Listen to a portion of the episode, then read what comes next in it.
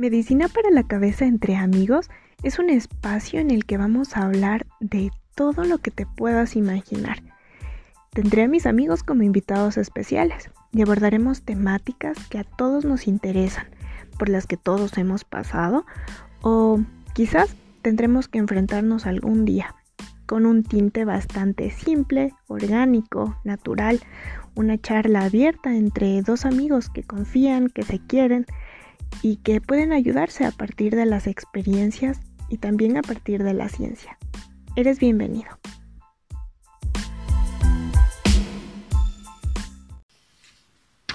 Hola, ¿cómo están? Bienvenidos a la nueva dosis de medicina para la cabeza. Hoy em, vamos a empezar una serie de programas que están muy vinculados al tema de la educación y de las responsabilidades.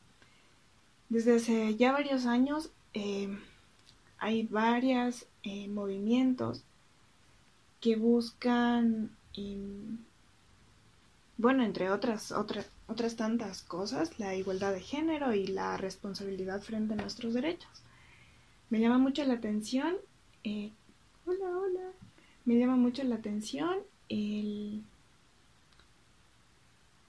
el tema de las marchas feministas ya está mi super invitada por aquí. Amiga, si puedes enviar, porfa, eso, ahí te sale invitar, enviar invitación. Entonces mándame por ya para aceptarte, porque no sé cómo. Eh, bueno, una de las marchas feministas más famosas eh, es educación sexual para decidir, anticonceptivos para no abortar y aborto legal para no morir. Entonces estos siguientes tres programas, incluyéndolo a este, vamos a ir desmenuzando poco a poco cada una de estas partes. Y hoy tengo una invitada súper especial para hablar del primer tema, eh, educación sexual para decidir. Entonces ya se está conectando para mm, empezar por lo pronto, pues eh, sería muy chévere que ustedes también puedan compartirlo, cuéntenos qué opinan, están de acuerdo, no están de acuerdo. Em, hola amiga, ¿cómo estás?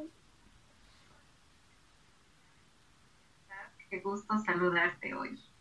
Sí, igual, a los tiempos que te vea, aunque sea por aquí. Ajá, es más, nos vemos ahorita. y comenzamos ahorita. Así que qué lindo espacio que que la oportunidad para que también entre amigas se pueda reconocer algunos temas que son de, de gran valía social y que debe ser de conocimiento para hombres y para mujeres. Es cierto, amiga.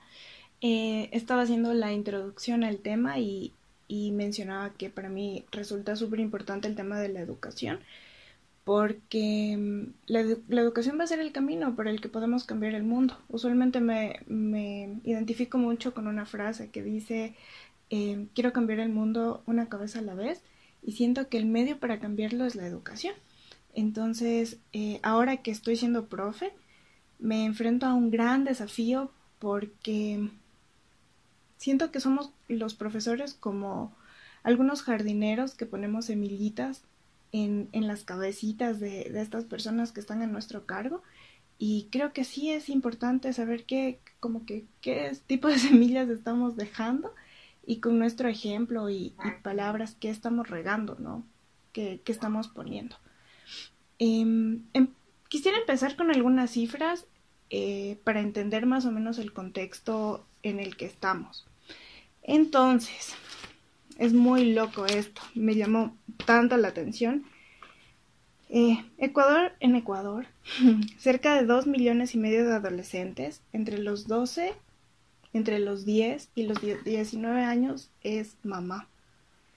Otra cifra que me llamó la atención mucho es que dos de cada tres adolescentes de 15 a 19 años que no tienen educación son madres de familia. Entonces, ya como ubicándonos en este, en este contexto, resulta súper alarmante, ¿no? Porque si dos de cada tres quiere decir que es un problema social y que nos afecta a todos. y quizás por eso puede ser importante hablar. ¿Qué piensas tú? Sí, Sarita, me parece súper interesante el tema que tú presentas el día de hoy, porque creo que hablar de educación integral es incluir a la educación sexual. Entonces, si, eh, por ejemplo, los padres buscan en una institución educativa eh, esta parte de educación integral, tienen que estar convencidos de que esta institución se compone también por el conocimiento de las autoridades y de su comunidad en cuanto a estos temas. Es decir, no solo el departamento del D se debe conocer acerca de educación sexual, sino también los jóvenes y las autoridades. ¿Por qué? Porque cuando uno está en clases o cuando uno está compartiendo el diario vivir con los estudiantes, siempre hay alguno, especialmente los niños, que eh, formulan preguntas entonces, cuando estas preguntas no son contestadas y estas preguntas no son argumentadas, los niños empiezan o los jóvenes a relacionar que estos temas de educación sexual son una prohibición, son un tema del cual no se debe hablar, son temas malos, como en palabras que ellos tienen los niños de definir entre lo malo y lo bueno, que son temas malos. Entonces, el que todos tengamos, que toda una comunidad tengamos conocimiento acerca de la educación sexual es fundamental para que esa semilla que tú decías, Sarita, y bien dicho, eh, pues sea plantada y que germine positivamente y de frutos en un, en un futuro. Y entender también que, las, eh, que la educación sexual no solo comprende el hablar de sexo o de hablar de genitales, sino que es una integración de, contenidos dentro del proceso de desarrollo, que a lo mejor también más adelante lo podemos hablar, y que esto permite pues que el niño tenga también un crecimiento y un proceso pues efectivo, saludable en cuanto a, su bienestar. Entonces, eh, sí es fundamental que los padres de familia, que las instituciones educativas y que los adultos tengamos la responsabilidad de conocer de estos temas. Es cierto. Eh, y, poder como unirnos todos, porque al final, no sé, siempre tenemos un niño en casa o un joven más joven que nosotras, eh, que está lleno de dudas, porque entre más pequeñitos, más dudas tenemos. Y creo que es algo bueno que se pueda rescatar esa libertad que los niños tienen, porque sí es cierto que mientras más nos hacemos viejos es como que más vergüenza nos da preguntar y recurrimos a otras fuentes de, de, información que pues no siempre son las mejores. Em, desde hace muchas ya décadas se convirtió el, el Estado, hablando de Ecuador, en un Estado laico, ¿no? Y cuando se convierte en un Estado laico también nos da la posibilidad de que la educación sea laica y que sea científica.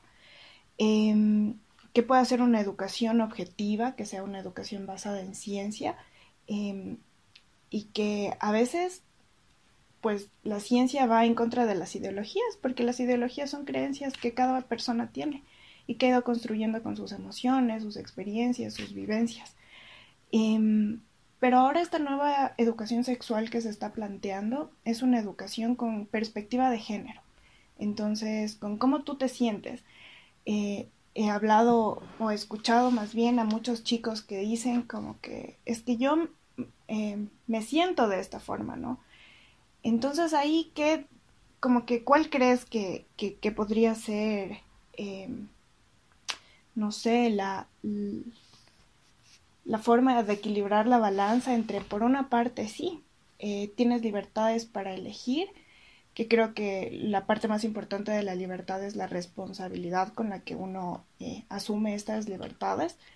Em, pero también, pues he estado leyendo un poco sobre el tema de las ideologías y se sostiene que más o menos una ideología tarda unos 20 años en, en caer, en, en nada, revelarse, la verdad es solo una, dicen, ¿no? Entonces, ¿cómo crees que, que se puede equilibrar un poco el tema de por una parte sí, la ideología de que puedes ser lo que quieras ser y, y puedes sentirte como te quieras sentir, que es como la perspectiva en la que se está ahondando ahora, y la otra parte que es como la ciencia y eh, dos géneros o más bien dos sexos y, y todo lo demás como más, no sé, con evidencia científica. Claro. Eh, bien, bien dicho, Sarita, la parte de que, o sea, nosotros debemos educar desde la ciencia. Y algo que sí quisiera que, que quede enfatizado, a lo mejor si este videito es visto por, por mamitas, por padres de familia, por tíos, por primos, etcétera, que tenemos que reconocer lo siguiente, y es que ninguna creencia, ninguna ideología, ningún dogma debe estar por encima de una educación sexual, saludable y orientada desde la ciencia. Es decir, que nosotros debemos reconocer términos acerca de qué es la sexualidad, que en sí la sexualidad pues es un conjunto de manifestaciones fisiológicas, psicológicas, anatómicas, eh, afectivas, sociales, y que dentro de ese componente nosotros vamos a encontrar también esta parte de palabras como sexo, género, em, erotismo, palabras como involucración afectiva también y sobre todo reproducción. Entonces, si nosotros hablamos sobre sexo, hablamos directamente sobre las características biológicas que definen a los seres humanos, ¿no es cierto?, como hombre o como mujer. Ahora de lo que tú comentas, Sarita, sobre el género que nosotros debemos reconocer, pues son los conceptos o las construcciones sociales de las funciones o roles o comportamientos y, bueno, y demás actividades o atributos que se les asigna a las personas eh, de acuerdo a su sexo como hombres y como mujeres. Entonces, desde esa área, desde ese conocimiento de conceptos también como qué es una zona erógena, qué es la sublimación, desde que nosotros conozcamos estos, de estos conceptos, pues a nosotros nos permitirá el poder abordar y dar a, reconocer algunas, algunas formas de actuación. Y yo creo fundamental, eh, Sarita, de que para este tema que, que, justo entabla sobre los cambios que los niños pueden sentir, acerca de cómo ellos se perciben, de cuáles son sus gustos, nosotros también tenemos que relacionarlos con las etapas de la sexualidad. ¿Y qué nos permite eh, que reconocer estas etapas de la sexualidad? Que nosotros pues em, al reconocer estas etapas eh, vayamos formando en un futuro pues la personalidad de los niños, de los jóvenes y que en la edad adulta puedan alcanzar también una sexualidad madura, ¿no es cierto? Entonces, eso es fundamental. No sé si te acuerdas, Sarita, cuando nosotros veíamos acerca de las etapas de, la sexualidad y hablábamos acerca de, la fase oral, de la fase anal, de la fase fálica. ¿Y qué pasa? Es importante de que, ajá, es importante de que nosotros reconozcamos cada una de estas etapas por ejemplo, cuando nosotros nos encontramos con la etapa oral, que justamente aparece en, la primer, en el primer año de vida, en donde los papitos pues tienen esa oportunidad de tener esa cercanía con, con, con los niños, en donde incluso eh, nosotros tenemos que entender que la sexualidad está en todo el proceso del ser humano y que el niño durante esta etapa encuentra... Eh, esa energía o ese núcleo eh, primario de, energía y gratificación sexual en su boca, ¿no es cierto? Entonces, por eso empieza a meterse las manitos en la boca, empieza a meterse todo en la boca. Todo lo que encuentre, los juguetes, y los papás le festejan, y, y, lindo, pero el mensaje que están dando los niños en este momento es de, hola papás, estoy conociendo mi cuerpo entonces, desde ese momento, pues, nosotros ya sabemos que nuestros niños están inmersos en la sexualidad y que nosotros como adultos pues tenemos que orientarlos donde, eh, donde corresponda de acuerdo a, a, esta perspectiva también científica. Entonces, ellos encuentran esa satisfacción. No es que ellos no se satisfacen, claro que encuentran satisfacción en la cercanía que tienen al momento de amamantarse, ¿no es cierto? Ese vínculo afectivo que tienen que, con su madre, que, que resuena muy, muy interesante y que, bueno, luego, como un poquito de resumen que lo podemos dar eh, para que también los que están conectados, pues, y los que no, y luego nos van a ver, eh, lo conozcan también y se orienten y se eduquen. Luego un poco acerca de, la fase de la fase anal, ¿no es cierto? Entonces, ¿qué nos dice dentro de esta fase? que aparece justamente entre el primer y el tercer año.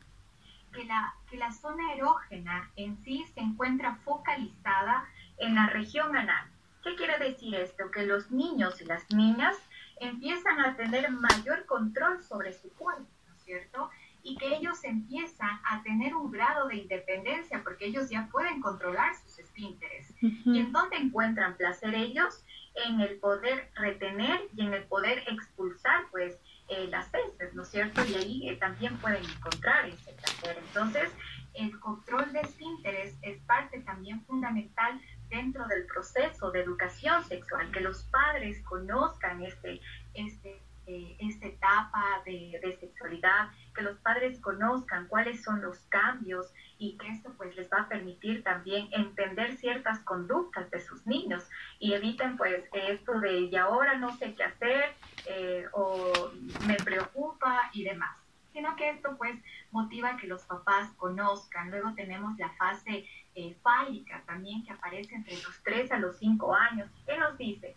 Que el núcleo de energía sexual se encuentra ya en los genitales. Entonces, Sarita, no sé si eh, tú has estado cercana a lo, a lo mejor a algunos estudiantes eh, o algunos niños y ellos empiezan a, a explorar sus genitales, empiezan a conocerse y empiezan a tocarse y a veces suele ser preocupación para los padres y para algunos maestros, incluso pobres niños, los mandan hasta a las autoridades para ver qué es lo que pasa. No sé si te ha pasado eso. Me llegó a consulta hace, antes de la pandemia, em, me llegó a consulta una mamá con un nene que tenía cinco años. Me dices que se está masturbando. Y, pero Obviamente ella toda asustada porque la habían remitido del colegio, que vaya a buscar ayuda profesional, porque la guagua se masturbaba.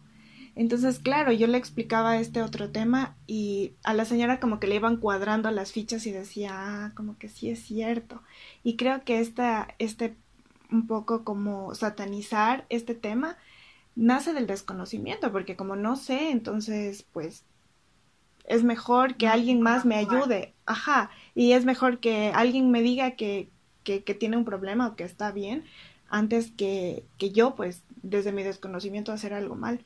Entonces sí es importante este tema de que eh, podamos informarnos, ¿no? Eh, entender la normalidad. Entender la normalidad en este tema. Ajá. Te escucho un poco entrecortada, no sé qué pasa. Creo que él es el internet o algo así. Puede ser. De todas formas voy a poner mis datos. Capaz se corta un ratín, pero bueno, ya, ya se arregla enseguida.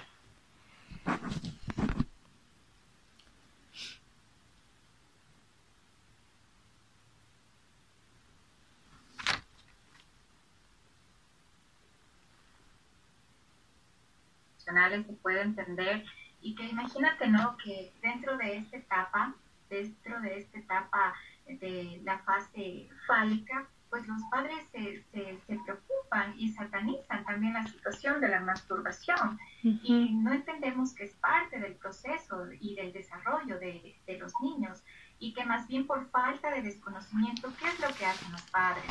Los padres se, asustan, hablan a sus hijos, los castigan, les dan ideas de, de incluso de desaprobación, de asco. Sin embargo, es un proceso en el que incluso los padres pueden hablar acerca de sus hijos sobre lo que es la privacidad, qué es la intimidad, sobre la importancia de que si en algún momento pues ellos desean explorar sus genitales, pues hay un espacio seguro para hacerlo, que necesitan tener sus manos limpias y que incluso se puede dar un espacio también para hablar acerca de su cuidado personal, acerca del respeto hacia su cuerpo y el respeto hacia el cuerpo.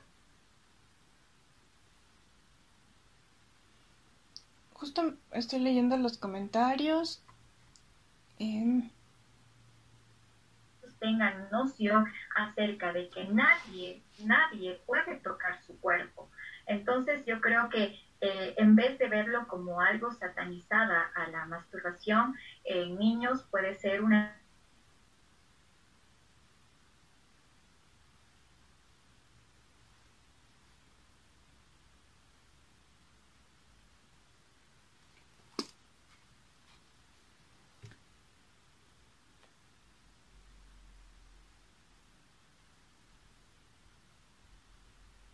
desarrollo. ¿Por qué? ¿Qué pasa vuelta en la etapa de latencia, que es casi eh, nos aparece entre los 6 y los 11 años? Nosotros encontramos que ya en los niños hay algún sentimiento de pudor, ¿cierto? Que incluso eh, los, los niños es como que no me veas o cierre la puerta, estoy, me estoy cambiando o no, por favor, yo me voy un poquito. Acá encontramos este tipo de conductas, ¿no es cierto? Entonces, hay apariciones morales, hay apariciones eh, éticas y la sexualidad se transforma, ya no es de, exploración, sino que se transforma hacia el mundo extrafamiliar, es decir, a cómo los chicos quieren relacionarse con los demás grupos, con la integración con los pares y sobre todo pues, les llama la atención el poder aprender habilidades, eh, eh, aprender sobre el arte, sobre la música eh, y demás. Entonces como que viene esta parte de aprender. Y ahora, el que nosotros podamos reconocer todos estos procesos eh, nos invita a que nosotros tengamos también esa responsabilidad de que si nuestros niños están jugando a lo mejor los niños con muñecas y las niñas con carros, pues no pasa absolutamente nada, porque esos son los roles que nosotros eh, invitamos a, a, los niños de que sean partícipes, son nuestras ideologías de cómo deben ser los niños y de cómo deben ser las niñas.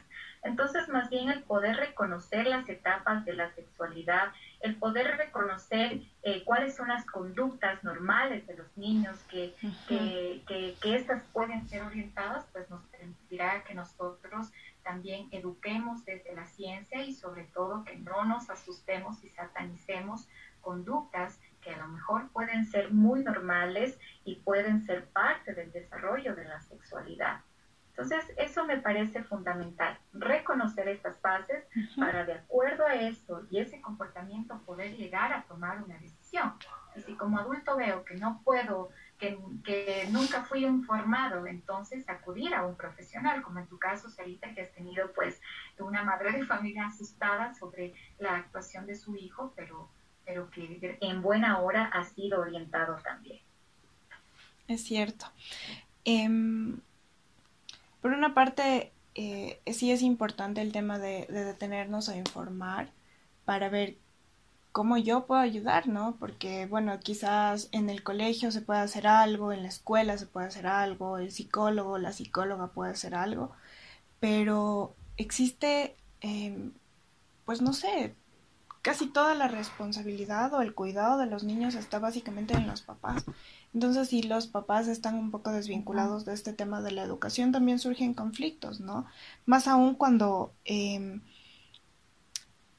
como lo mencionaba hace un rato, ahora mismo hay mucha información, pero no tanta formación. Entonces lo que se les está enseñando en Internet a los chicos, que cada vez hay más información, yo me sorprendo mucho ahora en clases porque los escucho hablar de tantas cosas que, que a mí antes me hubieran parecido inimaginables, ¿no? Entonces uno de los temas que se escucha mucho es el tema de que tú tienes la responsabilidad sobre tu cuerpo, o sea, tu cuerpo es tuyo, tú decides sobre tu cuerpo, tú eres el único dueño de tu cuerpo. Eh, y pues, no sé, pienso también en, que quizás desde esta, desde esta forma, eh, desde muy chiquitos les estamos dando información y, sí es verdad el poder que ellos tengan sobre su cuerpo y de decidir en ellos, sí, sí puede ser beneficioso, pero también eh, no desvincularlos tanto a los papás, porque ¿quién más que un papá en una época temprana para decirle, mira, o sea, eh, vamos a buscar ayuda, quizás las cosas no están tan bien. Creo que también se está como un poco, no sé, si no se deja a los niños conducir autos, ¿por qué si se los puede dejar, eh, no sé, buscar pornografía en Internet, por ejemplo? Porque como es tu cuerpo y, y tú eres quien decide. Eh, también creo que esta, no sé, esta información está llegando a los chicos desde más, cada vez más chicos, más pequeños, como una información de cero vergüenza. O sea, no hay vergüenza, ya no hay tanto pudor, em, eres más libre de decidir. Em, puede ser una forma como de coartar la madurez normal. ¿Crees que de alguna manera se está em, erotizando a los niños desde muy chiquitos. He visto muchas nenas chiquititas como bailando un reggaetón muy... Ojo que no es que estoy en contra del reggaetón, ay, qué aburrida, no, para nada, me encanta. Ajá, es como buenazo bailarlo, pero eh, niñas que son niñas, como usando ropa muy pequeñita y bailando de, de formas como, no sé, muy sensuales, muy eróticas, eh, ¿Crees tú que se está erotizando un poco el, el, tema? ¿Que la infancia más bien crees que tanta información y, y tan poca formación de alguna manera puede estar eh, afectando en este tema o erotizando más bien a los, a los niños? ¿O no crees que tenga nada que ver? ¿O, o crees que no importa? ¿Qué piensas tú?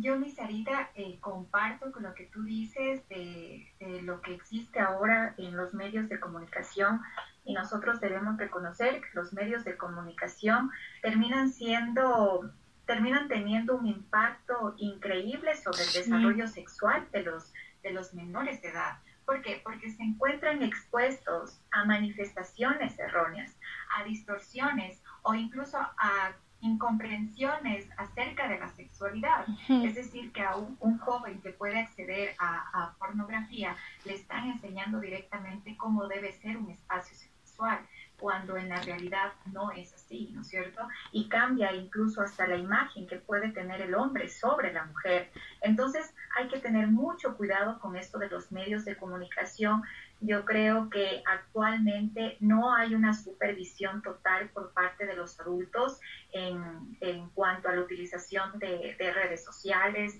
del Internet.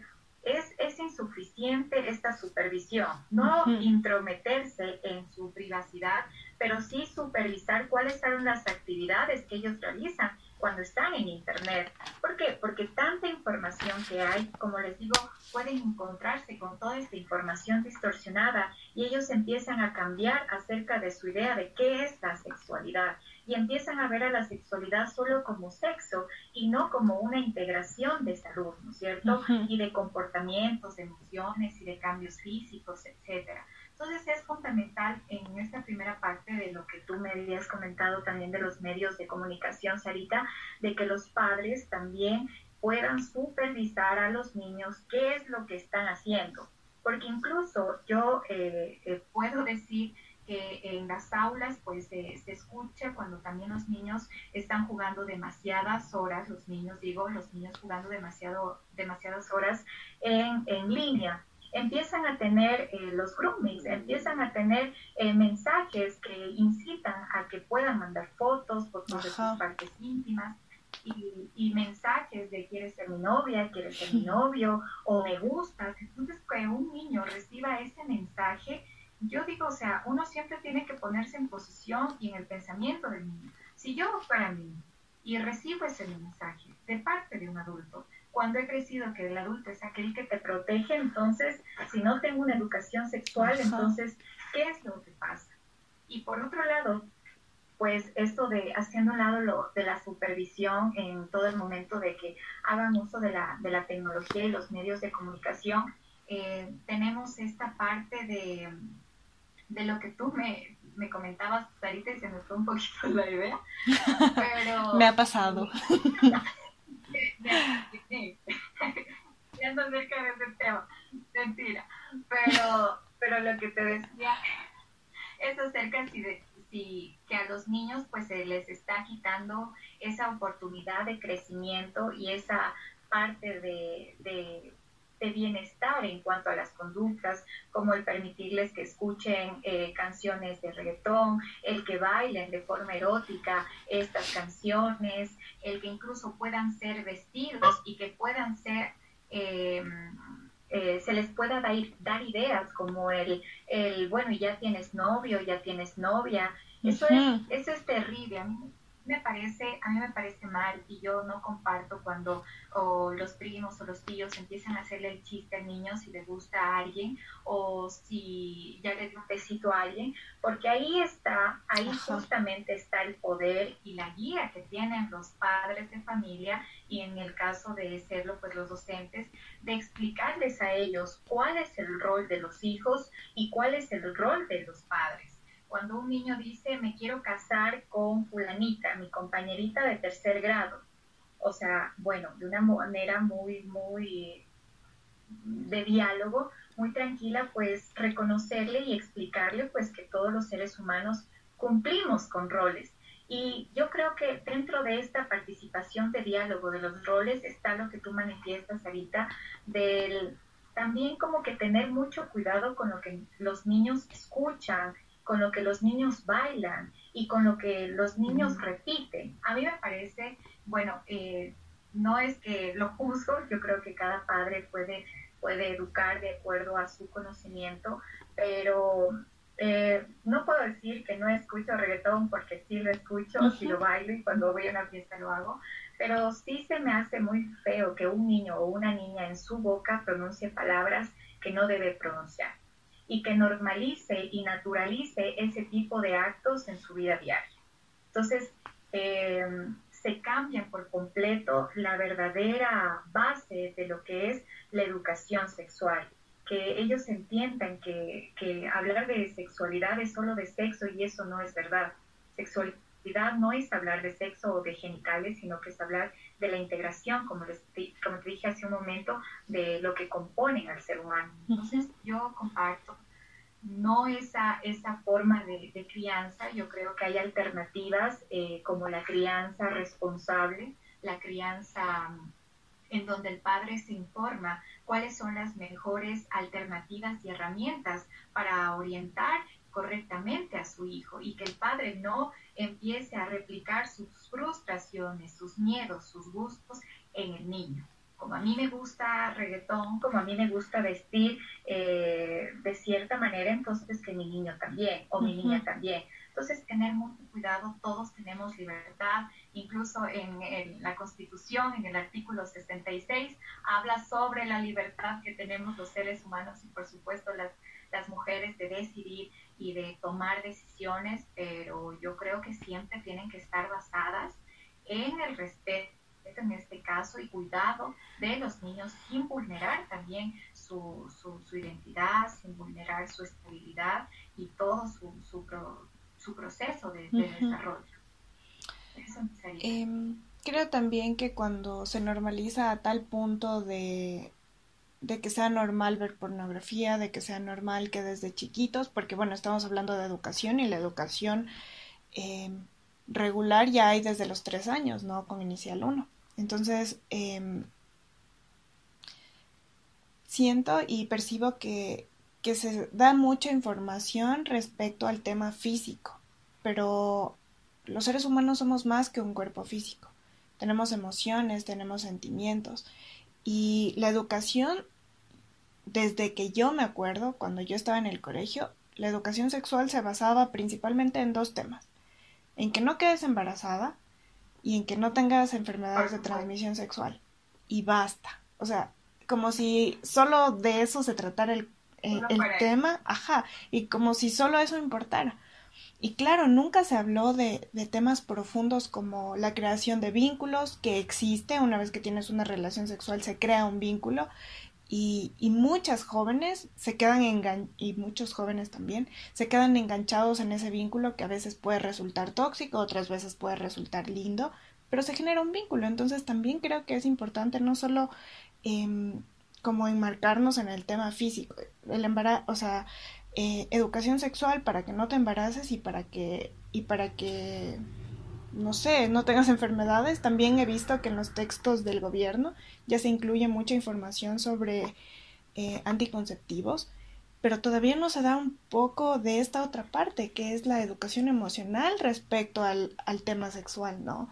Eh, la importancia de, tener un, una autoestima, cómo fortalecer tu autoestima. Hay muchos jóvenes, muchísimos, en su mayoría hombres, que quedan em, de alguna mente, de alguna forma su mente sesgada y traumada por el tema de la pornografía, porque lo que enseña la pornografía es que tienes que tener eh, ciertos, ciertas medidas, durar cierto tiempo, todo referente a lo físico. Entonces estos chicos que consumieron esta información desde muy jóvenes crecen sintiéndose de alguna forma insuficientes y esta insuficiencia se ve reflejada en sus relaciones y afecta muchísimo. Entonces creo también que sí es importante que, que esta educación sexual de la que tanto se habla y que no sé si está eh, como plenamente abarcada porque se está olvidando esta otra parte que sí es fundamental, en la que no, no solo somos un cuerpo, sino eso otro que hace que podamos ser humanos y, y mantener este, no sé, esta vida con propósito, que creo que debe ser la aspiración de todos los, los jóvenes, que cada vez lo veo más, más complejo porque, no sé, o sea, Em, no sé si siempre fue así. A veces pienso en cómo era yo cuando tenía la edad de los chicos a los que les estoy dando clases.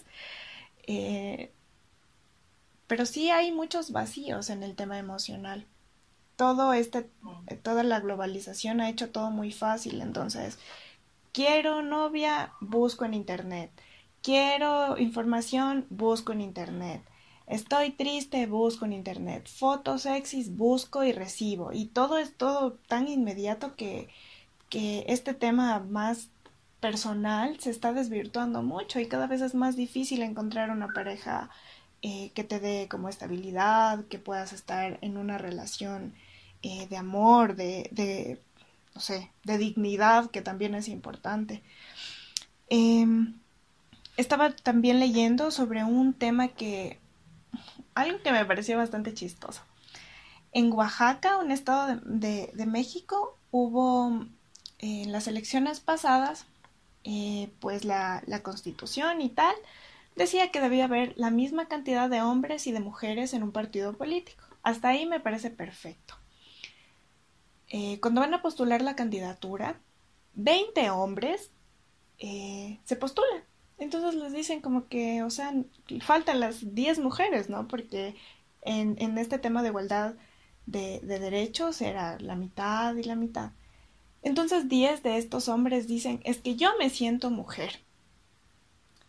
Y como todo esto está eh, amparado con esta nueva eh, ideología de, con la que se está educando, pues, ¿cómo les dices que no si es que desde los libros base de la escuela te dicen eh, se va a respetar y puede ser lo que tú quieras hacer y tú decides y te sientes como te eres lo que te puedes sentir, ¿me entiendes? Todas estas cosas que, o sea, no sé, porque a mí a mí sí me causa mucho conflicto.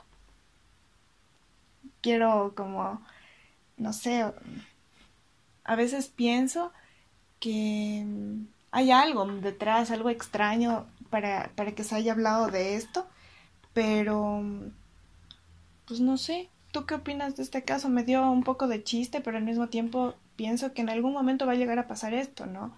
De que alguien va a decir, pero es que, como ellos, es que yo me siento mujer y, y, y por esto entonces se pueden vulnerar los derechos de las que sí, o sea, nacieron mujeres y ya no tienen acceso a esto.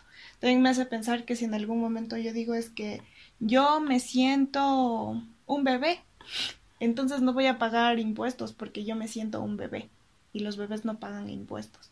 Y sí me genera mucha como incertidumbre y he pensado mucho en estos días al respecto porque ese es el futuro que se viene, ¿no? Cuando le das tanta libertad a la gente de ser lo que quiera ser sin responsabilidad, que es el tema del, del que quiero hablar, eh, sí se va a formar un, un mundo de caos.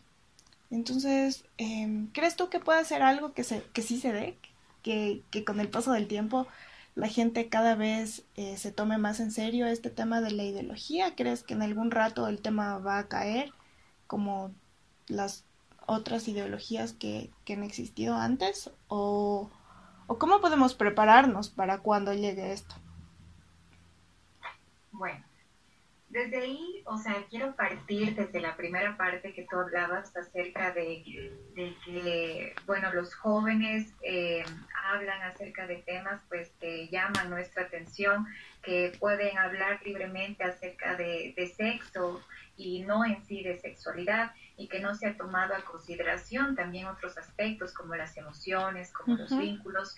Y ahí es donde nosotros caemos en ese error de que no se ha educado correctamente desde la sexualidad. Solo se ha educado para que la gente, para que las mujeres no queden embarazadas y, y, listo. O que estamos en el libro de ciencias naturales y tal página es como que de niños hacíamos así para no ver el cuerpo humano. ¿No es cierto? ¿Por qué? Porque desde la página mismo ya era como que chicos pasen a la siguiente página, ¿sí? Entonces había ese desconocimiento como lo que realmente es educación sexual. Y como lo dije en un inicio, es esa parte de, del conjunto de manifestaciones, no solo fisiológicas eh, o, eh, o, físicas, sino, o anatómicas, sino también psicológicas, afectivas y sociales.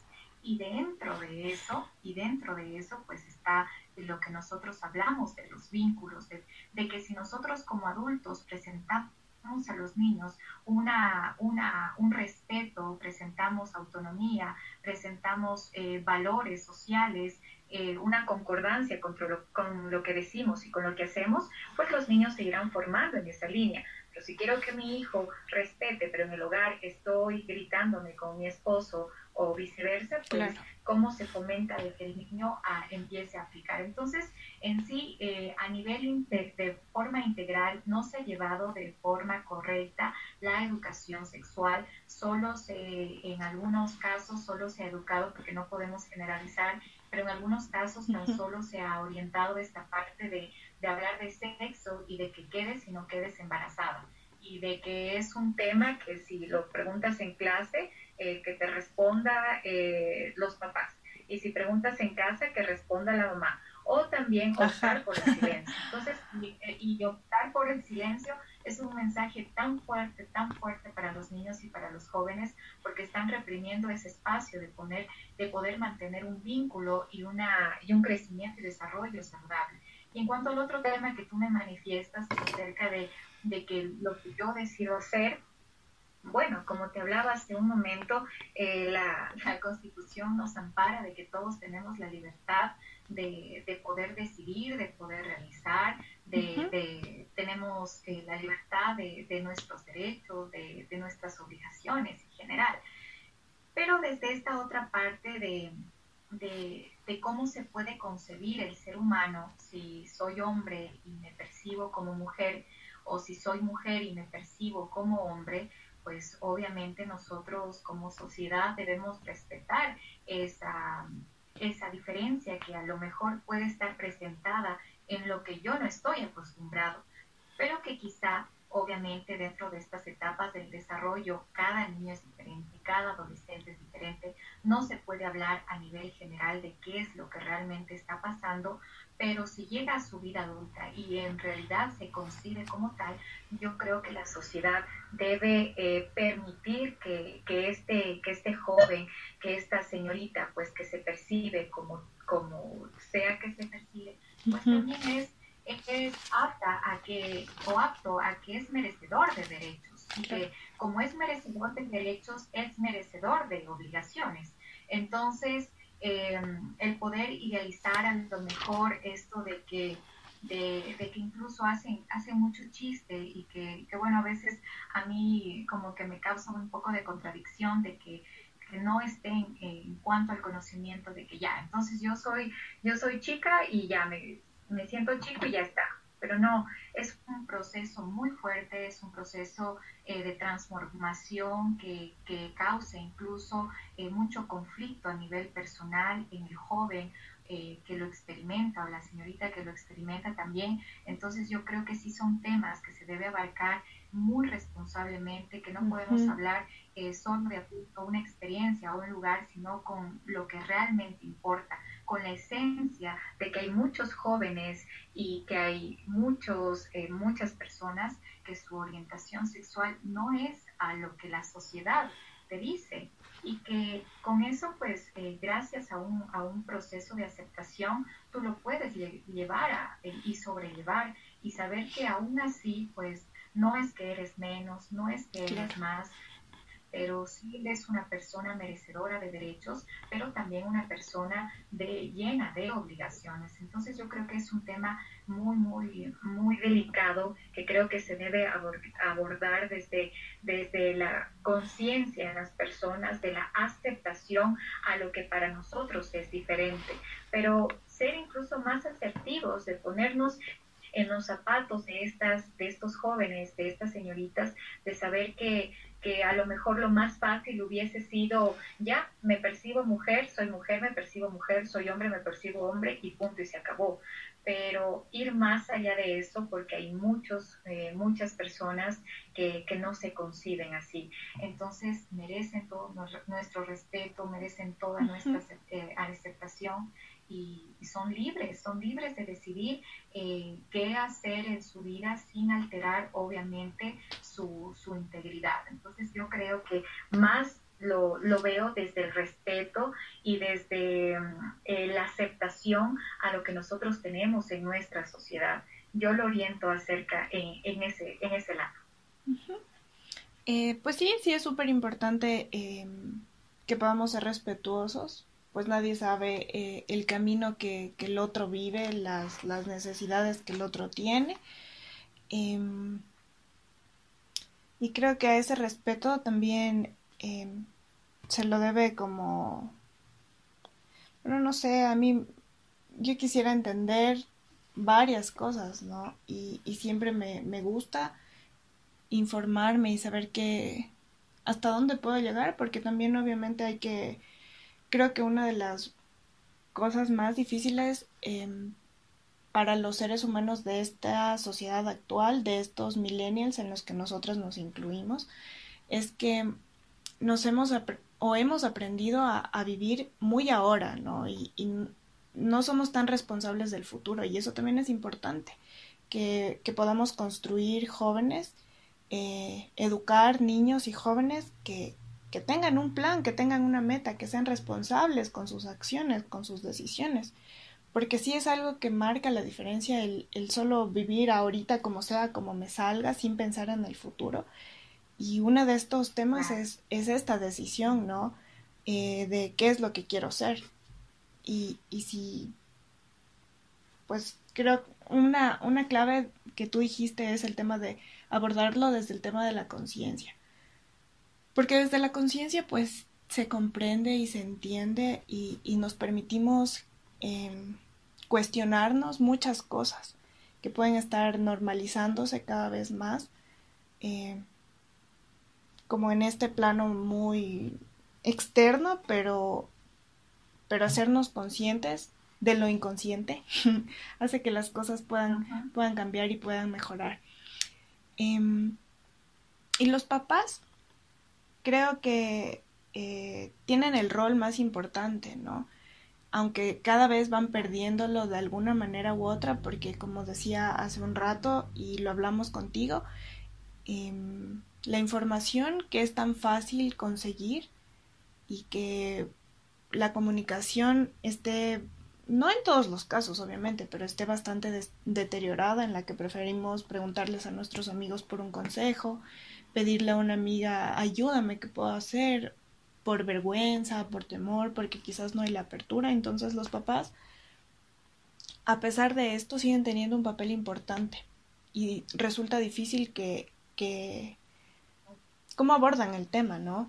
Em, siempre en general en, en, el tema educativo se habla de esta triada, alumnos, docentes y padres de familia, eh, pero creo que es en, de vital importancia más aún en este tema.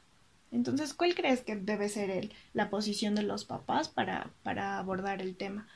Eh, también existen muchas dudas respecto a esto, ¿no? Mi niña de, no sé, mi niña adolescente empieza a manifestarme que, que le gustan las chicas. Y hay varias consultas respecto a esto. Entonces, ¿y, ¿y yo qué puedo hacer? Y claro, uno aconseja desde el punto profesional, pero no se sabe cómo se puede sentir esta mamá que de alguna manera se, o sea, va en contra de todo lo que ella soñó para su hija, porque eso es lo que manifiesta. ¿Cuál crees que debe ser el, el rol de los papás en el tema de la educación sexual?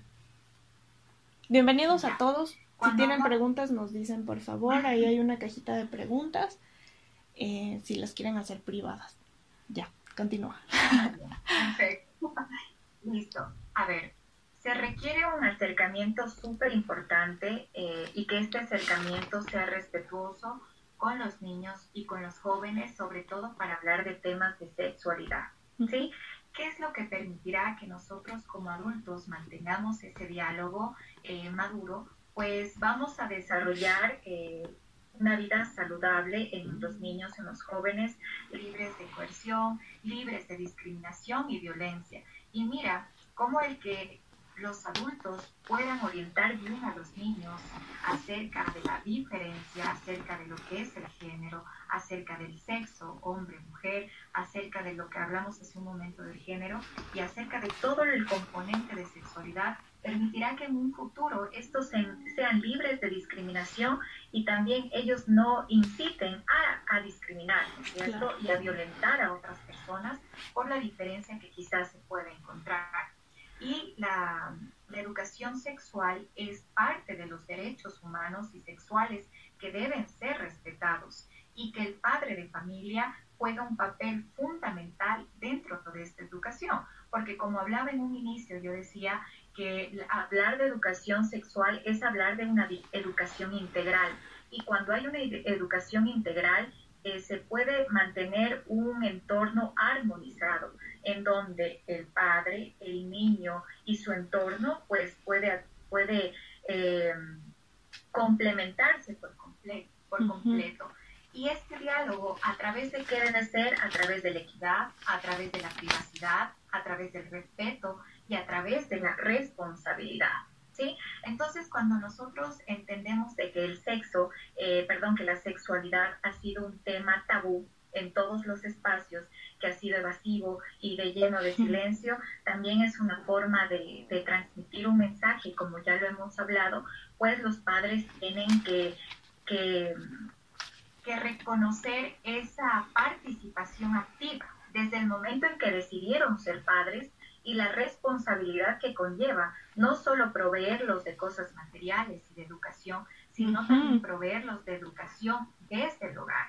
Y el educar desde el hogar es poder estar los padres educados acerca del tema. Y entre estos temas está la educación sexual. Si yo soy un adulto que hizo preguntas en algún momento acerca de temas de sexualidad y no fue contestada esa pregunta, pues seguramente qué pasará en un futuro, pues cuando me sea, se me haga la pregunta, yo tampoco podré contestar. Entonces, la desinformación, el desconocimiento y la falta de utilización científica en lo que nosotros hablamos, pues se va a acumular y la información va a ser nuevamente no solo en redes sociales, no solo entre amistades, sino también en el hogar.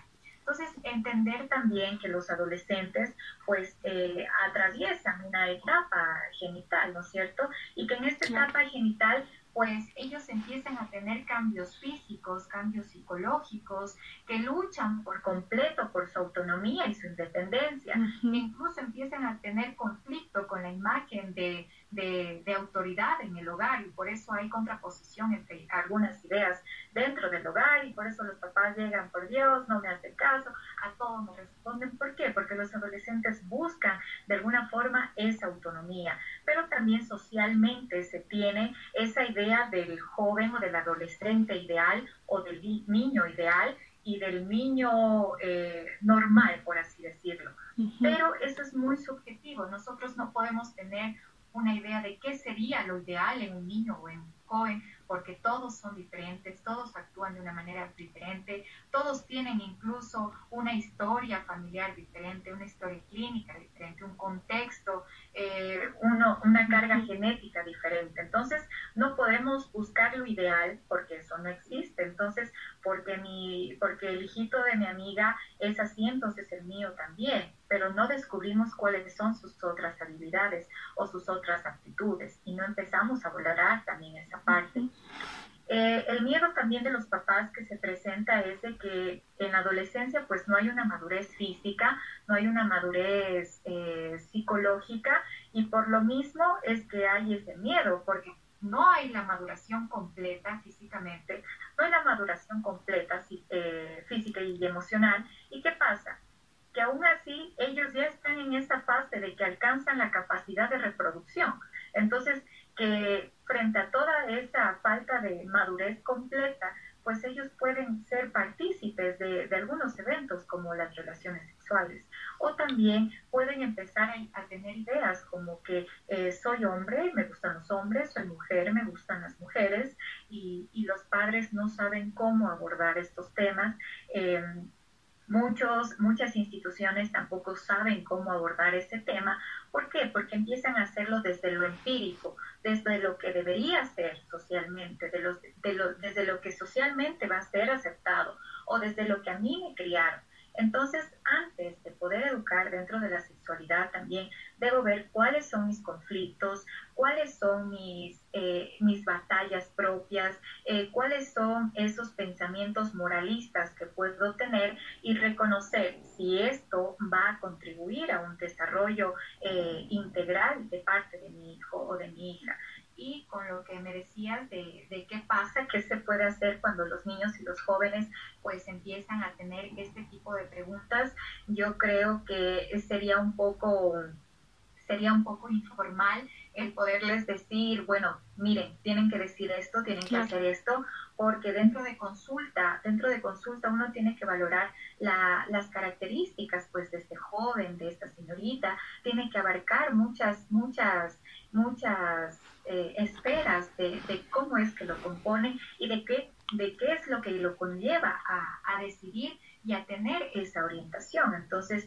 no es que se va a caer en, ideas de, de, juzgar, por supuesto, para nada, no debe ser así, pero yo creo que sí se debe valorar de acuerdo a la individualidad de que no porque a mi amigo le funcionó esto, a mí también me funcionará esto, no porque eh, el pariente aceptó de esta forma, el otro también, no, sino que más bien yo creo que sí es una invitación para que los padres de familia puedan optar por un seguimiento, por un acompañamiento y por una orientación psicológica que es muy importante dentro de estos procesos de cambio y dentro de estas elecciones, porque al descubrir que es una elección, al descubrir que es una decisión por parte del joven también, pues ya viene también otros procesos de aceptación por parte de la familia y demás.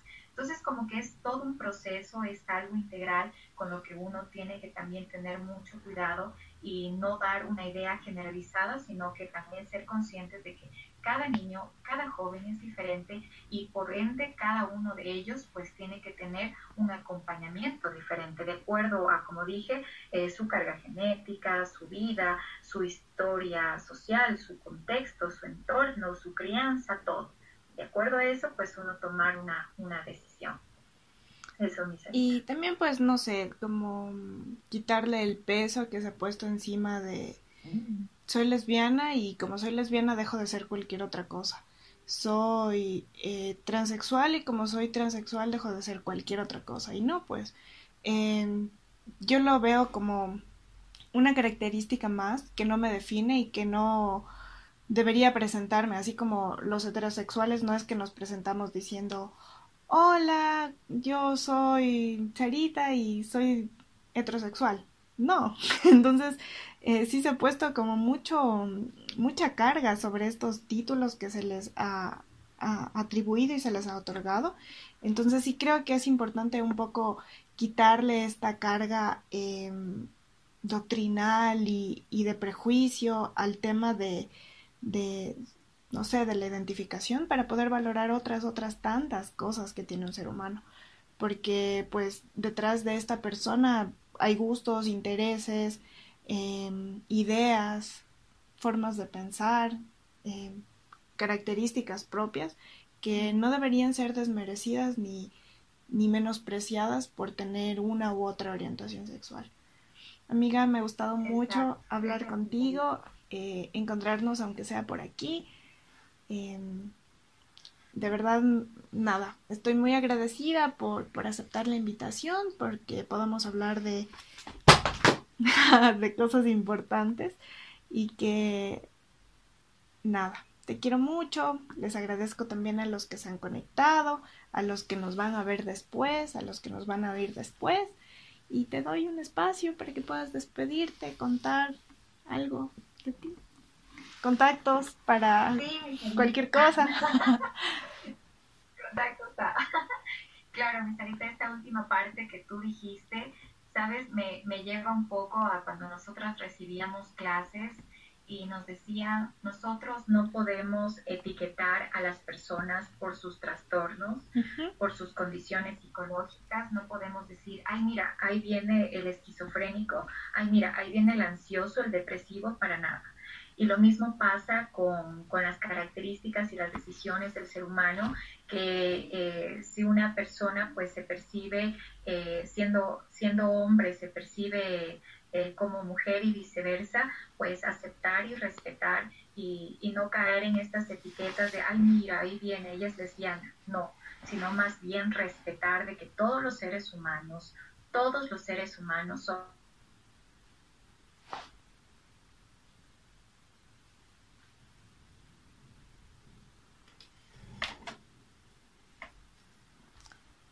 Gracias. Yo soy Sarita Frutal. Este es un espacio creado con mis amigos para hablar de temas importantes. Esto es medicina para la cabeza.